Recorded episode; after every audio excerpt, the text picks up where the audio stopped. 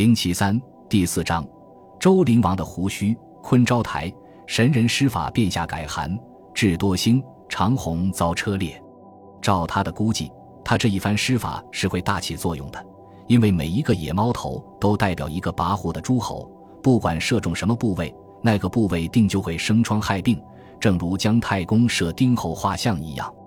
他满以为病困的诸侯一定会经过求神问卜而跑到周国来请求饶恕，哪知道这想望却落了空。等了好多时候，只等到在日晒雨淋中的野猫头都快腐烂了，有几处射中的不牢靠的箭杆也被风吹落在地面上了。那些跋扈的诸侯还是连踪影俱无。暗中派人去探问一下，诸侯们的身躯都很完健，吃的饭，骑的马，睡的觉。这证明长虹所施法术完全失败了，受到灵王的责怪和有些知道内幕的朝臣的轻视，这都不用说了。就是长虹本人也为这件丢脸的事情惭愧得无地自容。他在深秋的月色照着窗棂，因内心痛苦而失眠的夜晚，总爱把瘦长的手爪交叉着枕在脑后，仰着脸看着黑黝黝的雕花的屋梁，想呀想呀。为什么姜太公的施法会成功，而他的施法竟失败了呢？总想不出一个道理，想了许多时候，才似乎想通了一点点。姜太公的施法是为了惩罚不义，叫大家团结起来去完成一件重大的功业，而他的施法却只不过是为了维持王朝虚假的体面，似乎有点师出无名，因而连鬼神也不来佑助了吧？法术失灵，暗中惭愧。事情倒还小，糟糕的是，消息渐渐传开了去，传到了诸侯们的耳朵里。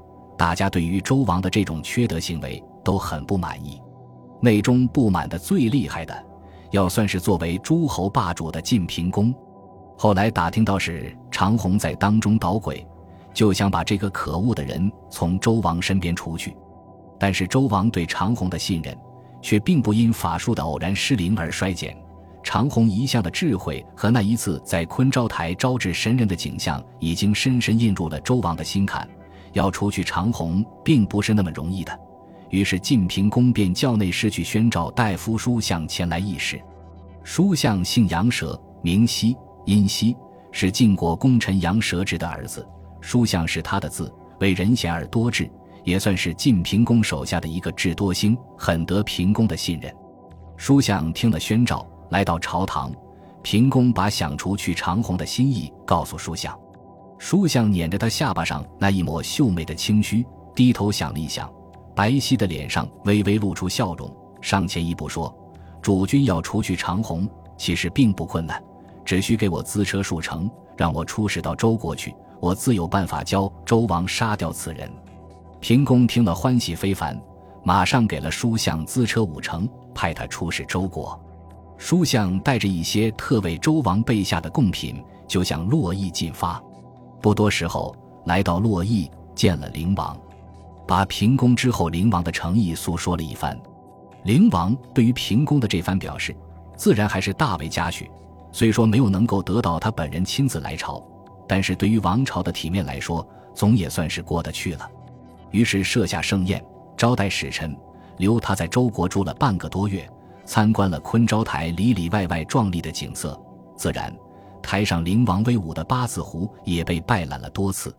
公余之下，书相喜欢独自驱车去拜访长虹，两人谈得很是投机，往来盘桓，非止一遭。这也是灵王知道，而且深为嘉许的。临到回国的前一天，书相到朝堂上去向灵王辞行，灵王又设宴为书相饯别，并且赏绩有加。这天宾主筹座，极尽欢愉。书相似乎喝了不少的酒。酒宴散后，侍臣忽然在席位上发现一个书相遗落的帛卷儿，打开一看，原来是长虹写给书相的一篇信。信上大意说：“请您替我告诉晋军，我和晋军预约的那件事情，现在时机已经成熟了，何不赶紧发兵前来？”使臣一见大惊，不敢隐瞒，赶紧将信奏呈灵王。灵王看了这信。着实吃惊不小，速命人去宣书向前来问个究竟。哪知书相早已收拾好行李，连夜兼程赶回国去了。这更增加了灵王的疑心。再一看笔记，确实是长虹的笔记，却不知是狡猾的书相在与长虹交往时暗中模仿的，又一想书相在周国公干的时候和长虹往还密切。长虹先前弄神弄鬼招致诸侯，又没见什么功效，说明长虹蓄意出卖周国，并无可疑了。灵王在盛怒之下，当时不由分说，叫人去把长虹抓了起来，关在监里。很快就以叛国的罪名问成死罪，立即执行。冤枉呀，冤枉呀！当他在沙场上被绑缚在东西相背的两部大车上。百姓们万众聚观，天愁地惨，厚重的雨云低垂，车上牙旗在风中猎猎招展的时候，忍不住在绝望的胸膛里发出了这么几声疯狂的呐喊。可是有谁来理会他这惨绝人寰的呼号声呢？甚至还有一个黑油油的肥胖的玉立，带着几分幸灾乐祸的神情，走到他的跟前，故意讥笑他说：“您喊叫什么呢，长虹先生？”您是个学问渊博并且有法术神通的人，什么您都知道。天地气数的变化是怎样呀？太阳和月亮的运行又是怎样呀？哪天吹风，哪天下雨呀？哪天做事吉利，哪天做事遭殃呀？某人的运气好，某人的运气坏呀？这些您都无所不知，可您就不知道今天您会这么惨死，真像是俗话说的“智者千虑，必有一失”啊！哈哈哈，哈哈哈。长虹终于被车裂而死了，这是有关长虹死的传说之一。